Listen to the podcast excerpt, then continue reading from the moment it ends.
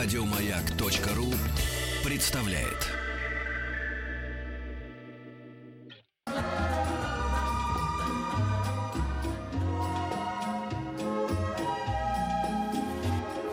Клиника Фадеева. Хорошую мы байку рассказали тут про одного известного исполнителя в прошлом. А рассказали мы ее э, не кому-нибудь, а врачу-пульмонологу кафедры физиотера... э, физиот... физиотрии. Физиатрии. Физиатрии, да. Физиатрии. Пульмонол... э, пульмо- сегодня... И ты, лечебного факультета МГМСУ. Э, Сергей Бабак у нас в гостях. Да, не первый раз уже. Ну, я Да. первый раз встречаю. Да. Как первый вот. Видите, Сергей, вы приходите, ведущие сменяются, а вы остаетесь. Мгм. И по-прежнему будем И говорить это о, приятно. да, о проблемах, связанных с э, легкими, с дыхательными путями, со всеми вот этими вещами, которые вы наверняка, я думаю, кто-то, ваши какие-то знакомые или родственники, а может, не дай бог, и вы, застудили, или были у вас проблемы. Зима такая сегодня сложная, как бы, да, у нас, вот сложная зима такая, какой-то вот этот вот мокрый воздух какой-то такой влажный, а, и перемена температуры, то выйдешь, вроде тепло скидываешь, то вроде холодно, опять накидываешь. Переп- Не, не- не такие какие-то. Вот не- мне кажется, для врачей вашего профиля нехорошая зима. Ну, на в самом деле зима, да, не очень такая зимняя, Мгм. не очень морозная, поэтому вот перепад э, погоды, перепад температуры вызывает различную влажность во воздухе. Конечно, дышать таким воздухом бывает не очень приятно. У вас был какой-то скачок заболеваемости? Вот. Безусловно, Да? конечно. Ну, карантин объявленный по, по гриппу, например. Да, сейчас же клиник, осложнения. конечно. А правда, что он сейчас потихонечку на спад пошел? Или так это скорее нас успокаивает? Я должен верить окружающим, кто говорят, что это официальные лица говорят, что пошел на спад, но мы пока спада не видим. То есть по количеству больных, да, По все. количеству больных мы пока не видим спада. Чего посоветуете? Ну, понятно, что поздно уже делать прививки и все такое прочее. Как, как беречься от того, чтобы... Знаете, Хотя бы сейчас, осложнений сейчас не пошла вот было. эта тема такая дурацкая. Я вот, не знаю, надеюсь, вы меня поддержите. Мне кажется, это не работает. Вот эти все э, ребятки такие, ну, назовем их хипстерами, и девочки, они все натягивают такой шарфик вот себе вот и, и дышат через шарфик. Вот, он так покрывается инем таким. Это, по-моему, как-то глупость какая-то, да? Но давно уже известно, это исследования были про- проведены в этом плане, что а, самый эффективный способ борьбы с вирусной инфекцией в популяции, где вот живут люди, это мытье рук. Угу. Потому что, к сожалению, руки через руки придут все вирусные инфекции. Я Кто-то постоянно... мо- У меня Абсолютно. даже, у меня даже дезинфектор. Да. Совершенно все люди верно. думают, что мы тут пьем с утра до вечера, а это Петя руки мажет. Да, с перчиком таким. Ну и хорошо, что мажет. Это Мгм. позволяет избежать инфекции. Делай как Петя. Вот дело в том, что когда человек откашливает что-либо, в первую очередь он пользуется платком или закрывает рукой, рукой, а потом эта рука идет Да. к ручной э, дверной ручке идет, Мгм. это поч- почесал глаз, поковырялся еще где-то в носу, например, Да. и пошло, пошло, пошло. пожал руку соседу, и Да. инфекция пошла передаваться. А вот ношение масок, на мой взгляд, я не могу утверждать, что это вот истина в последней инстанции, эм, на мой взгляд, это не совсем правильно, особенно здоровым ли- лицам, потому что человек здоровый выдыхает под маску некий пар, Мгм. а на него оседает эта инфекция, и он опять этот пар вдыхает в себя. То есть Ага. мало того, что охлажденный воздух вдыхает, то есть переохлаждает верхние дыхательные пути, вот нос, э, пазухи, он еще при этом получает... Дело в том, что маску надо менять каждый час. Ну да. Больной человек, одевающий маску, чтобы не распространять то, что он откашливает, высмаркивает, каждый час меняется маска. После смены маски нужно мыть руки обязательно. Да. Мгм. И потом все-таки маска это для помещения. Врачи вот когда там, да, прием а, это самое ведут и все такое прочее. А когда вы идете по улице, ну чего вы с этой маской? Ну, вирус в уличных условиях живет максимум 15-20 минут. Да. Еще очки потеют. Я в маске. Ну, я... я- в больницу Да, ходила, маску да, но надевала. я, собственно говоря, Сергей, вот хотел по поводу, чего, по поводу этих шарфиков-то, не потому что они там закрываются, даже до гриппа и после него закрываются, потому что как бы им холодно, а они считают, что если они будут дышать через шарфик, то будет не так холодно. Вот это, Ну, по-моему... отчасти будет не так холодно, это правда. Но дело в том, что выдыхаемый воздух, он содержит влагу, во-первых. Ну, и второе, мы выдыхаем будет. СО2, и обратно вдыхается СО2. То есть, ну, когда ребрифинг называется, обратный вдох в себя. Просто этот шарфик, он начинает мокнуть тут же. вот. Абсолютно. Он такой функции не несет. Лучше дышать носом просто. Нос имеет все защитные функции, все защитные барьеры, и при дыхании нормальным носом, если нос нормально дышит, вы не заболеете. Это невозможно. Сейчас э, всех ну, не, не пугают. Вот у нас э, личный пример. Ольга сидит. э, осложнения после гриппа идут на легкие. Вот а как Да. бы так сделать, чтобы не было этих осложнений, чтобы не страдать воспалением легких потом? Ну, вы знаете, самый, наверное, момент, почему возникает осложнение после гриппозной инфекции, после острой респираторной вирусной инфекции, возникает потому, что человек ослабевает, слабость возникает. Э, Эта слабость связана с тем, что мы переносим эту инфекцию на ногах. То есть, если вы заболели, если поднялась температура, ну, ну уж уважайте сами себя. Ну, лягте в постель, Да. отлежитесь, так сказать. Снимите нагрузку физическую, дайте сердцу спокойно работать. Ведь самые большие осложнения после гриппа — это осложнения на сердце, миокардиты. Это осложнения на внутренние органы идущие. Вот. э, И еще есть такой момент, что не, гриппозная инфекция — это одна из видов инфекции. Есть еще коронавирусы, то есть э, респираторные вирусы, которые вызывают острый бронхит. Мгм. А признаки острого бронхита в первую очередь это кашель, который вот донимает человека, который вот э, бывает... и вот, кстати, концепция интересна. Сухой влажный кашель. Вот каждый раз я эту концепцию обсуждаю. На мой взгляд, не бывает сухого влажного кашля. Кашель бывает продуктивным, непродуктивным. Кашель — это исторжение себя чего-то лишнего. Значит, Мгм. уже это лишнее есть. Иногда как собачка кашляешь. Так. Ну, Да. лающий кашель, да, Да. лающий кашель, э, э, реприза бывает кашля. Вот есть такая болезнь под названием коклюш, например. Мгм. детская, когда вот этот кашель, вот, э, постоянный кашель сбивает дыхание. И причина, почему мы боремся с коклюшем, основная, потому что эта сбивка дыхания настолько бывает выраженная, что возникает острая дыхательная недостаточность. И от нее можно погибнуть. Ой. Реально погибнуть, да? Потому что задохнуться просто. Потому что очередной приступ кашля не позволит сделать вдох. Да. Вы не получаете необходимого дыхательного объема для поддержания газообменной функции, и опять нач- и начинается этот вот шипито, Мгм. замкнутый круг. Поэтому как, ну, коклюш лечится с помощью как раз антибиотиков. А вот гриппозная инфекция с помощью антибиотиков не лечится. Есть специальные противовирусные препараты. А это блокаторы нейроаминидаз. а, самые эффективные. Но, к сожалению, вот на удивление, как только гриппозная инфекция, они пропали из аптек. А, Люди бросились, а их нету. Больше того, даже если они есть, цена на них вдруг поднялась немыслимо. То есть, если раньше они стоили, Да. там, ну, к примеру, там 300 рублей, они стали стоить больше 5000 рублей. Мгм. Один и тот же препарат. Я даже удивляюсь, может быть, это сговор какой-то Это компании. бизнес. Да это не бизнес, это... Да. Ну, ну, кстати, аптеки здесь ни при чем. Нет. Это, скорее всего, поставщик препаратов Ну так да. себя ведет. А ингаляция? Ингаляция. Когда мы дышим вот всякими воздухами, со всякими там, я не знаю, добавками. Ну, под словом ингаляция я понимаю конкретно вдыхание аэрозоля. То есть некий аэрозоль он бывает А над паром? ж- Ну, пар — это жидкий аэрозоль. То есть на основе жидкости. А есть аэрозоль на на основе дыма, например, по- порошок- порошковые, порошковые ингаляторы. Если мы говорим про аэрозольные ингаляторы, ну, вот самый известный это небулайзер, который дает этот аэрозольный ингалятор. Там есть как раз рекомендованные для небулайзера вещества. Я очень прошу наших слушателей быть очень аккуратным с тем, что они вдыхают в дыхательном пути. Вот сейчас пошла манера вдыхать масла. Да. М, Это нельзя? Ни в коем случае. О, Объясню почему. Потому что масло, оседая на поверхности На стенках, да? да, на, на, вы- на, вы- на, называется внутренняя выстилка бронха, там, где А. есть реснички, которые Да. дви- дви- двигают слизь, они парализуют ресничку. Полностью масло парализует ресничку. Это, по- сути, аналог некроза реснички. Она не может двигаться. И в этом месте возникает тяжелый абсцесс. а а Вот- я детей заставляю. О! Нет, Эвкалиптом секунду. дышать. Вот это не совсем верно, потому, потому что дышать эвкалиптом не совсем нужно. Есть э, специальная система небулизации для носа. Там есть доставка масла в нос, но опять-таки мелодисперсное масло, которое вот, а, а, размягчает слизистую носа. Но там Мгм. специальная насадка на небулайзер есть. Мгм. Известная компания выпускает эту насадку, надо ей пользоваться. А если мы говорим еще, еще страшнее есть. Сейчас пошла мода вдыхать мироместин. Да. Вот Ой. такой антисептик, понимаете? Считается, что если мы там да. все, да, да. все стерилизуем, то все Ага. будет хорошо.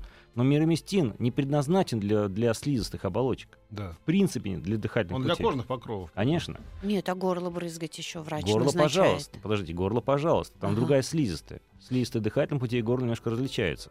Э, Больше того, вы просто оп- опрыскиваете, и потом это проглатываете или, или вы- выходит наружу. А в бронхах это остается все. Ни в коем случае нельзя, вот это, э, это просто какое-то чудо и Это- чудес. Откуда это вообще возникло? Это? Ну, кто-то вот придумал такую вещь, и вдруг какой-то методичка появилась даже, стенд появился на конгрессе пульмонологов по вдыханию мироместина. Это ужас Чуваки, какой. слышите, ни, ни в коем случае не, Не надо дышать дышите. маслами и не надо дышать мирместином. А над картошкой, вот иногда говорят. Вот, ну, в детстве такое было, подыши над картошкой. Это Вы тоже знаете, нельзя. Мы должны рассуждать вот в какой а, кон- концепте. Есть различный размер частиц. Есть частицы очень меленькие, называется они респирабельная фракция, от 0,5 до 5 микрон, которые попадают глубоко в дыхательном пути. Они способны вызывать, например, разжижение слизи, действовать на рецептор какой-то и так далее. Частицы крупные, а, больше там, 5-10 микрон, они седают в носоглотки, в ротоглотки. Они не попадают в дыхательные пути. Вот дыхание на- а, над картошкой — это крупные частицы. Вы в бронхи ничего не, пос- не поступит. Это максимально нос, э, Ну гу- да. и так далее. В этом случае я не вижу разницы между, э, например, э, ды- дышанием на картошке и взять просто солевой раствор Да. и хорошо прополоскать что нос и рот. А, ага. А, в- Но, но ба- еще ну, очень ага. важно, какой солевой раствор. Многие берут, берут гипертонический раствор, то есть очень соленый раствор. Ни в коем случае. Это, наоборот, вода выйдет вся. Надо наоборот сделать. Взять 3-6% солевой раствор или готовые формы. Они, они в аптеках продают. продаются да, именно. да, да. Физиомера всякие. Да, да, да, да, а да, что, так полсалонки туда бахнули, Абсолютно, все, да? и абсолютно. давай. При мне вот А, пациент прям э, по полсалонки высыпает, размешивает и начинает полоскать. Это Вот- не очень вот хорошо. все-таки у нас это Ну, необразованный хорошо, народ. что мы вас позвали. Конечно, хорошо. Мы плохих сюда не зовем врачей, конечно.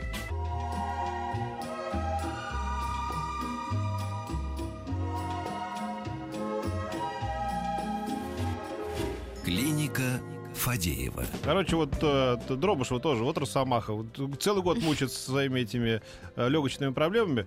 Да, Уважаемый доктор Бабак приходит там, говорит, «Да когда же вы приедете уже ко мне? Давай уже, Ольга, сходи, потому что мы из корысти, не хотим тебя просто потерять. Поставить Мгм. на место тебя Ну, какой-нибудь какого-нибудь упыря, нам не надо.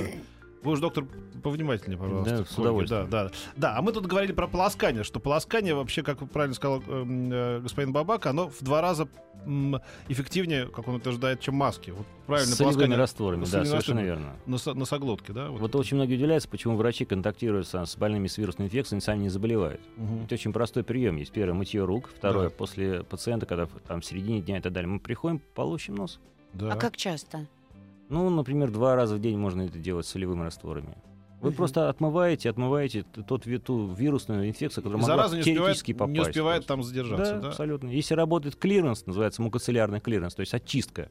Да. Это своеобразным образом скольжение верхнего слоя над нижним, там так устроено, то ничего не успевает э, внедряться. Да. Он соскальзывает и выходит наружу. Мы, Се- мы не я объявили, просто у нас же прием-то открытый Да, для всех. WhatsApp. Вот 5533, это наш смс, начинает сообщение со слова «Маяк». Пишите про ваши проблемы, задавайте вопросы и WhatsApp расскажите. А, Плюс семь девять шесть семь сто три пять пять три три. Люди уже присылают свои вопросы. И э, поскольку вы сказали, что нельзя делать ингаляции, да, со всякими маслами, тут же посыпались вопросы, а как же в баню? Когда человек ходит в баню, вот эти всякие добавки, это тоже Есть так такие, же да, вредно. Такие, ну, такие, и вы не возражаете, и так туда, О, туда, мне нравится. туда. Я люблю мятушкой подышать. Мятушка.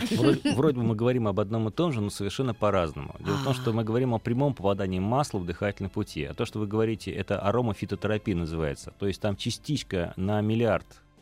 То есть вот Ага. это, а, оно действует на лимбическую систему совершенно по-другому. В носу есть еще выход нервов лимбической системы, и действовать через лимбическую систему может успокаивать человека, например. Мы же не отрицаем действие аромафитотерапии. Пожалуйста.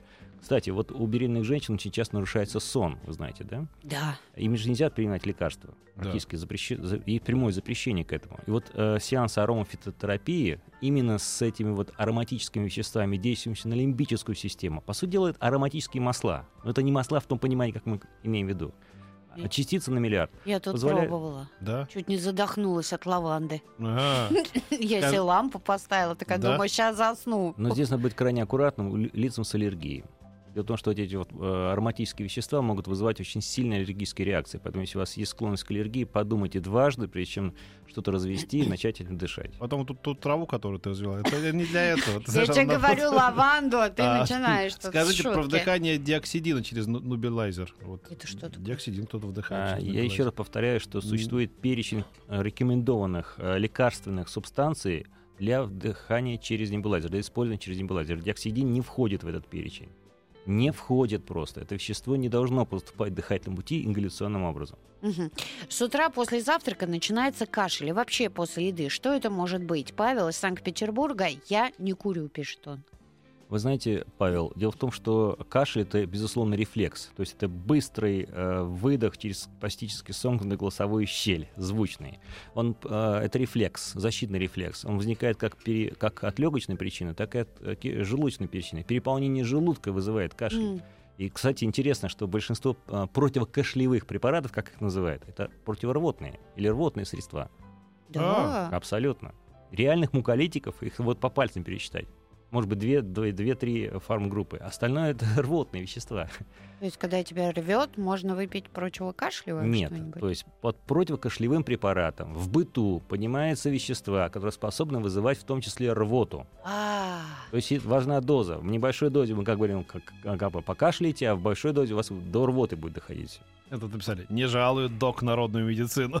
Почему? Нет, мы очень, очень относимся хорошо к народной медицине, потому что разумные советы народной медицины, на самом деле, их надо брать на вооружение. Все, что э, помогает, должно быть использовано. А я вот рассказываю ис- историю своей жизни. Помните, когда вот я две недели назад это самое упал на ребра-то, и перелома-то не было, но я пошел все-таки проверился, снимок мне сделали в, травма- в травматологии. И мне вот врач этот травматолог говорит, ну это вот принимайте это, вот это помажьте вот этим. А еще, говорит, купите шарик. Я говорю, зачем? Он говорит, вы будете его надувать.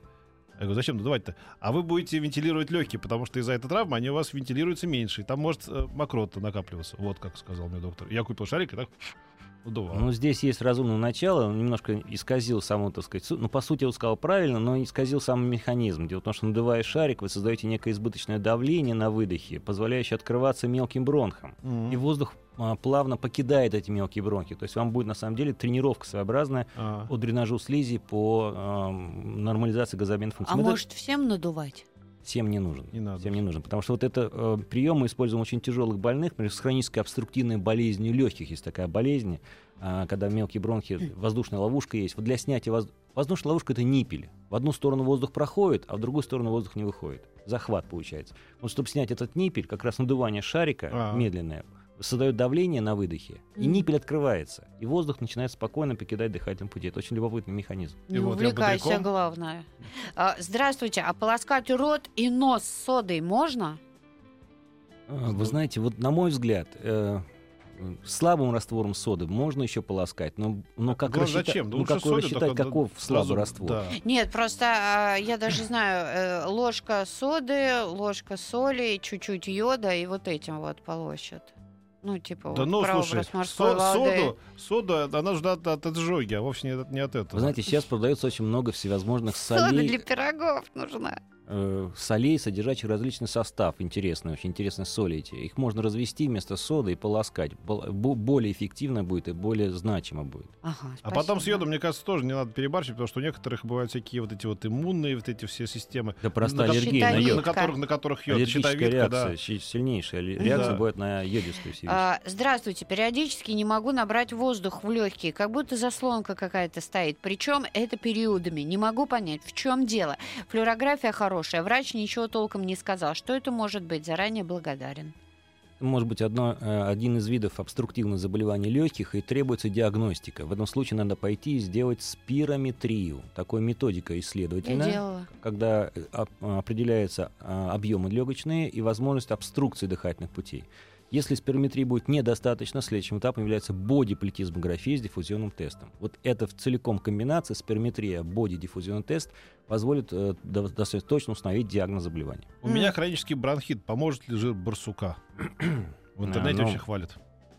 Жир человек из Челябинска. барсука. А, Да. Вы знаете, я, я буду раз- говорить от себя. Вот я не верю в этот жир Ага. барсука, поэтому Да. сказать комментарии делать по этому поводу я бы не стал. Ну, тут мы должны вспомнить, ты барсука нюхал сто раз? Ты думал, что ты молчишь еще до сих пор? Можно ли в качестве профилактики в ингалятор добавлять лазолван? Не навредит ли это? Больной после инсульта, постоянный застой в легких, хрипы. Ну, вы уже сами назвали это лекарственную форму, поэтому я продолжу эту тему. Значит, э, лазолван рекомендован для ингаляции через небулайзер. Есть такое показание. Это муколитик, вот самый препарат, Ага. разжижающий мокроту, и действующий на ресничку, заставляющий двигаться. Поэтому такие показания существуют. Вопрос, э, когда мы смешиваем два вещества, водное и не очень водное, вопрос вот этих дисперсий частиц. Можно ли при, при влажном кашле подростку... Я А, ну, извините, да. Делать можно. Делать можно. Да, иногда мы смешиваем, например, э, вещество, расширяющее бронхи с лазолваном, чтобы, например, детям, чтобы ингаляцию сделать быстро, потому что ребенок не сидит на месте, вы его поймаете трубочкой, чтобы он...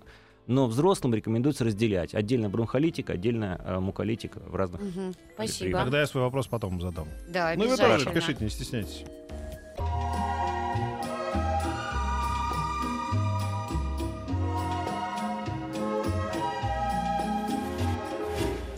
Клиника Фадеева. Продолжаем, дорогие друзья. У нас сегодня в гостях э, врач-пулмонолог э, Сергей Бабак. Мы э, вот все, что касается легких, и мы тут вот за кадром посоветовались и решили, что надо поговорить об остром бронхите, да, Сергей? Да, совершенно верно, потому что это, к сожалению, а, это очень частая ситуация в момент вирусных инфекций. Считается, что острый бронхит имеет вирусную этиологию, причиной являются вирусы, и развивается у лиц, не имеющих ранее легочной патологии. Это очень важно. А что вот легочная патология Ну, какие? то есть не имеющих бронхиальной астмы, хронической обструктивной базы легких, хронического бронхита, ранее не имеющих. То есть Мгм. вот люди нейтив, то есть э, которые здоровые. И на фоне вирусной инфекции начинается кашель. Мгм. Кашель, который вдруг приводит к тому, что возникают хрипы, возникает продукция мокроты, а, непонятного цвета мокроты бывает. Вот как, как вести себя? Многие считают, что это ОРВИ, то есть острая респираторная вирусная инфекция. Не совсем так. Это острый бронхит, и тактика лечения его совершенно другая. Дело в том, что там возникает, при остром бронхите возникает понятие цитокинового взрыва. Что такое цитокины? Это такие частицы, которые на- служат для взаимодействия клеток воспалительных. И есть они а, препятствующие воспалению цитокины и способствующие. Вот нужен баланс между препятствующим и способствующим. Тогда человек не заболевает. А, Очень мно- многие люди пользуются, называется, иммуномодуляторы. Вещества, которые моделируют ответ иммунной системы. Вот что происходит с человеком, когда он заболевает? Ответ снижается. Иммуномодулятор повышает это ответ и тем самым делает как бы уровень Мгм. нуля, и человек не заболевает. А вот если здоровый человек, имеющий нормальный ответ, примет иммуномодулятор, то ответ снизится. И шанс заболеть очень высокий. Поэтому эти вещества нужно принять только тем лицам, которые уже, уже чувствуют э, симптомы болезни и так далее. А, так вот лечение острого бронхита как раз э, можно сказать, что на фоне цитокинного взрыва большую роль будут играть препараты прот- противовоспалительные, но не являющиеся антибиотиками. Это очень любопытно. Есть такие А препараты. это что за препарат? такие? А вот есть такое вещество слышу. фенспирит, оно было найдено очень давно. Это французские а, группа лабораторий Пастера синтезирует это вещество. Оно Мгм. снимает эту активность воспаления на очень высоком уровне, не давая синтезироваться вот этим цитокинам, которые будут воз- э, вызывать лихорадку, вызывать а, отек, вызывать продукцию слизи и так далее. И вот именно применение этих веществ это новое прочтение буквально а, в лечении острого бронхита. Хотел бы, чтобы об этом знали многие, что есть способ лечения острого бронхита, достаточно эффективный способ лечения.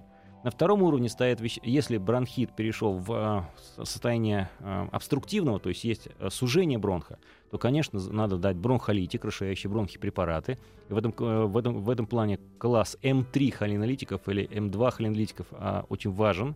Это вещества, не вызывающие тахикардию, то есть частое сердцебиение, которые очень легко переносятся пациентами. И третий компонент, обязательный компонент в лечении острого бронхита, это изменяющие вязкость слизи препараты. То есть муколитики. Мгм. И вот здесь уже две, две группы перечислялись. Вот группа амбраксола — это группа лазолвана, вот это Мгм. группа амбраксоловая. А есть еще тиоловая группа. Мы прекрасно знаем эн- энацетилцистеин препарат и так далее. Вот уместность, э, очень, очень уместно значение этой группы. Мне кажется, врачи, вот обычные э, терапевты, когда ты их вызываешь, очень редко ставят диагноз острый бронхит. Они все это проблема. списывают. Ну вот я Вот говорю, а как проблема. понять, у тебя бронхит или ОРВИ? А Это сделать очень просто. Диагноз бронхита ставится методом отсечения всего остального. То есть, если у пациента нет легочной патологии, АК, смотрим. Если у него нет признаков пневмонии, если у него нет признаков какой другой, значит, осталось только одно – острый бронхит. Если он кашляет, да? Если он кашляет, совершенно верно. А, Так, а если он разговаривает детским голосом, как Вика? Чего? Ну, Ну, почему? Нормально. детским. Не-не-не, вот Ну, я, я уже пейте, говорю, мне что у когда Вики очень, инте- интересно. очень интересный голос с таким А. небольшим дискантом, но это Спасибо. приятный очень. Спасибо. Ага. Бросаю курить. Советуют применять флуэмуцил. Что посоветуете вы? Заранее благодарен. А, как раз флуэмуцил относится к категории N-ацетилцистеинов. Это муколитик очень хороший, с антиоксидантным эффектом. И при отказе от курения он может быть полезен. Только ва- важна длительность применения этого вещества. Мгм. сколько применять его? Ну, считается, что в течение месяца нужно принимать препарат для того, чтобы вызвать антиоксидантный эффект хороший и вызвать дренаж слизи. А вот потом имеет смысл сменить э, муколитик на тот, что стимулирует как раз движение ресничек и э, секрецию сурфактантной системы. Вот это вот очень важно. Дочке э, почти 5 лет поставили диагноз бронхообструктивный бронхит. В предыдущие годы была пневмония два раза. Сейчас делает ингаляции с беродуалом, пьет аскарил и эйфулин. Что посоветуете сейчас и на будущее?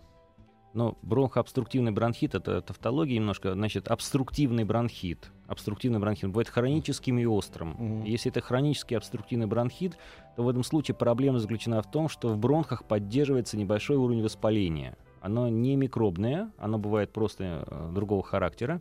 И у детишек очень хорошо как раз применение вот этого фенспирида, а, вещества, для снятия этого отека и расширения бронх, например, как, как вариант. Мгм.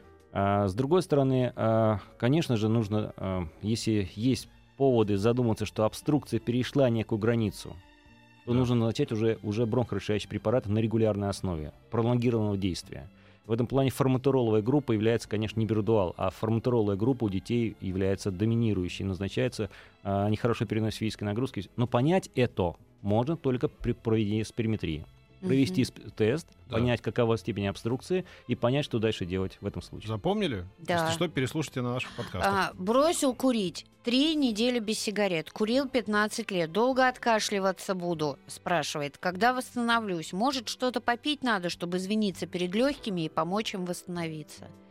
А Вопрос У меня сложный муж в том сразу плане, кашлять. что ответ, ответ неоднозначный. Если развилась болезнь под названием хроническая обструктивная болезнь легких, даже в начальных стадий, то а, кашель останется постоянным. Он будет меньше или больше, но кашель будет. Почему? Потому что при этой болезни, к сожалению, идет гиперсекреция слизи, слизи вязкой, которая с трудом покидает бронхиальное дерево. А, Повреждающий фактор оста- а, может быть устранен, но вот э, когда формируется воздушная ловушка у таких людей, это служит поводом, чтобы продолжалась воспалительная реакция.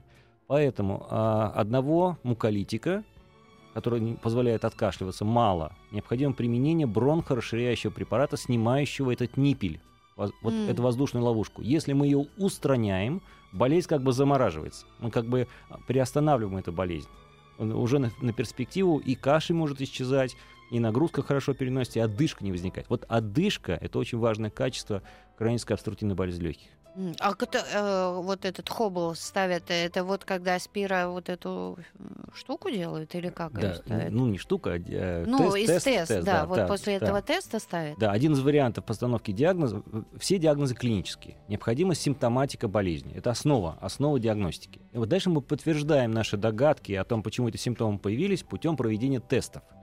Числе спирометрический тест является основой для выявления хронической обструктивной болезни легких. Мгм.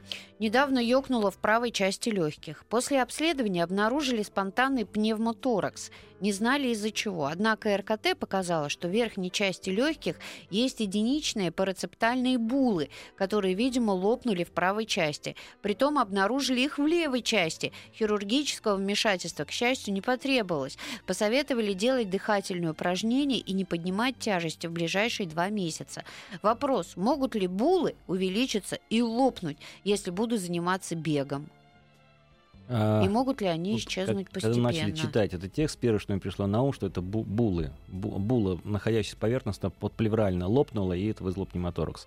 К сожалению, с другой стороны тоже может быть то же самое, если була находится поверхностно. То есть в какой-то момент нагрузки чрезмерной, а, физической ли, а, дыхательной ли, может эта була лопнуть. Поэтому обычно поверхностные булы оперируют. Дабы, М. дабы избежать возможности пневмоторакса с другой стороны. Но если була находится не поверхностно, а более глубинная, операция бессмысленная.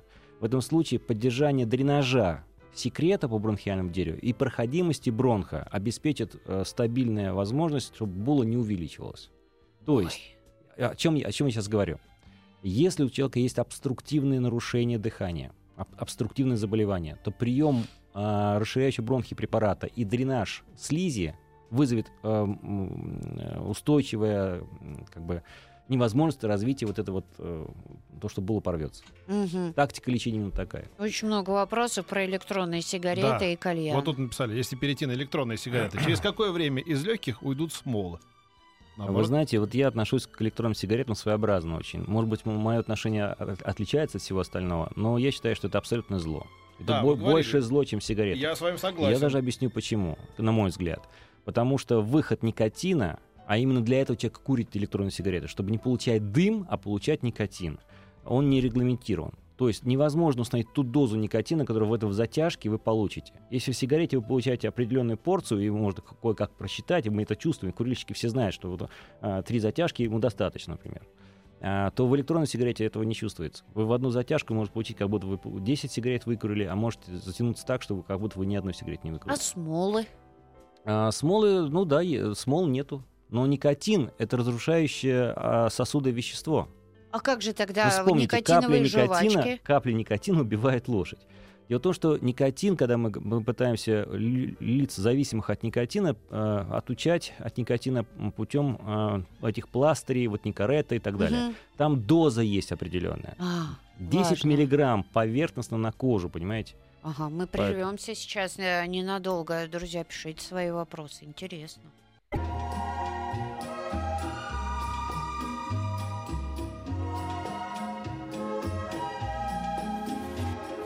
Клиника Фадеева. Ну, я не могу им прочитать, потому что это важно человеку. Иногда отхаркиваюсь белой сгусткой, комочком с неприятным запахом. Что это и как лечить? Вы знаете, от прямого ответа дать вам не смогу, потому что очень много э, болезней разнообразных э, происходит с этим белым комочком, неприятным запахом. Это нужно обязательно пойти к пульмонологу, э, пройти все тесты и сделать анализ этой мокроты. Иногда это бывает грибковое поражение легкого, бывает это просто вязкая слизь, э, бывает это бронхиальный астма, может, может быть такой же вариант. Я вот еще полчаса назад не успел задать вопрос.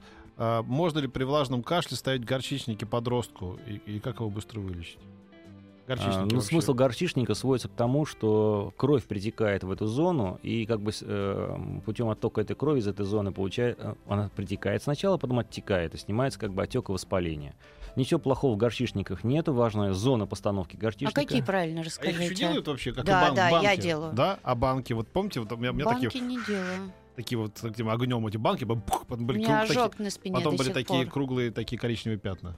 И то, и другое ми- и- ми- ми- место быть, это бытовой способ как бы снятия вот этого возможности начального отека, но Да. это работает только в самом начале болезни, когда она не, не продвинулась вперед. Это как Ага. бы укрепляющие, ну, такие свойства имеет.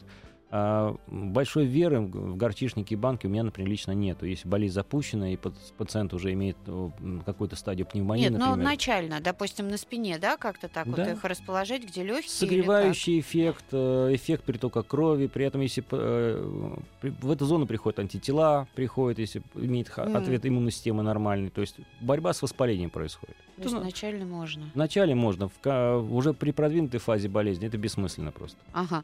А, обнаружены при КТ бронхоэктазы нижней доли правого легкого, не разрозненные, а скученные в одном месте. Был эпизод кровохаркания. Сказали, что показана только операция. Это так? 41 год не курю. Вы знаете, да, в этом случае, наверное, я, я не, не знаю всей ситуации клинической, тут надо разбираться более детально, но если, так сказать, врачи уже э, порекомендовали оперативное лечение, скорее всего, речь идет о том, что и дальше будет возможность кровотечения из этой зоны. То есть они настолько большие и локализованы, что легче их удалить, эти бронхоэктазы, как бы путем удаления, что не допустить кровотечения. Вот смысл всей операции свой к тому, чтобы м, предотвратить тяжелые последствия, осложнения именно бронхоэктатической болезни. Д- Здравствуйте, хотелось бы узнать мнение доктора по поводу индивидуальных дыхательных тренажеров, в частности, суперздоровья. Уж не знаю, встречались Ну, к сожалению, про суперздоровье я не, сказать ничего внятного не могу, не встречался раньше, но дыхательные трена- тренажеры существуют. Они устроены на том, что можно тренировать вдох и тренировать выдох. Они двух разных типов существуют. Очень хорошее отношение к ним. Они нужны в качестве реабилитационных мероприятий больным, имеющим хронические обструктивные заболевания, потому что тренировка брюшного пресса, межреберных мускулатур и так далее существенно изменяет возможность дыха- вдохнуть воздух и выдохнуть воздух. Существенно. Это снимает ощущение одышки, непереносимость нагрузки уходит, и это является одним из комплексов мероприятий реабилитации этих больных. Два с половиной месяца, температура 37,5 и кашель. Терапевт ничего не может сказать. Направили к аллергологу. Может, вы что-то скажете? Анализы хорошие. Температура плохая. Температура плохая, да, совершенно верно. Это может говорить о том, что может быть туберкулезный процесс, к сожалению. А, А, если анализы хорошие при туберкулезе, знаете, разве э, могут быть? Могут быть, могут быть хорошие анализы при туберкулезе, соя низкая, может быть, то есть ни- никакого признака как бы такого острого воспаления нету, но тем не менее нужно пройти обязательно диагностику на туберкулез. А Сейчас существует диаскин-тест, существует такая методика, Мгм. она очень эффективная. Э, Обязательно осмотр врача-фтизиатора, фтизиатор называется врач, э, с его заключением и так далее. Бывают варианты, когда такой же каши бывает при саркоидозе, например. Саркоидоз это одна из заболеваний, тоже когда лимфоузлы там увеличиваются М. внутри, тоже видно очень хорошо тоже. Или обструктивное заболевание. То есть вот нужно сделать див-диагностику, но на первом месте надо думать о, при длительной температуре небольшой про туберкулез. Мгм. Чит- Читаю Читай, ещё. читай, конечно. Меня беспокоит такая ситуация. Иногда не могу вздохнуть полной грудью. Появляется страх задохнуться. Чаще всего минут через 10 все проходит. Это начальные признаки астмы. Как вообще понять признаки астмы? Врачи только пожимают плечами. Но в первую очередь, если мы бу- будем рассуждать про астму, астма это болезнь, сопровождающаяся свистящим дыханием. То есть в момент физической нагрузки, в момент э, какого-то простуды а, возникает свист, подсвистывание, то есть резкий спазм, сужение. И у астматиков есть такая характерная черта, называется гиперреактивность бронха. То есть э, реакция давать спазм на факторы, которым обычные люди устойчивы. Например, на табачный дым, на запахи, на какие-то вещи. Они, они, бронхи сужаются и возникает свист. В этом плане нужно пройти просто диагностику э, хорошую. Э, Это легко сделать. В нормальных центрах пульмонологических это поставлено на поток. Мгм. Курил 35 лет, два года бросил. Какая-нибудь дыхательная гимнастика есть, спрашивает Дмитрий. Вообще, как правильно дышать? Вопрос сложный, как правильно дышать, на него ответ до сих пор не получен, на мой взгляд. Вот я пытался анализировать, как правильно дышать. Вот глубоко ли там. Ну Сюда- да, всякие дыхательные гимнастики, Абсолютно, там на раз-два вдох. Там. Да-да-да. Есть э, дыхание йоги, например, есть. Йоги по-другому дышат. А Есть понятие женского дыхания, мужского дыхания, дыхание грудью или животом, например, там и так далее. Но по большому счету мы сами подстраиваем свое дыхание под необходимость текущего момента. То есть вот если у вас есть, э, что вы хорошо переносите физическую нагрузку, вам хватает воздуха, то вот это дыхание для вас нормальное.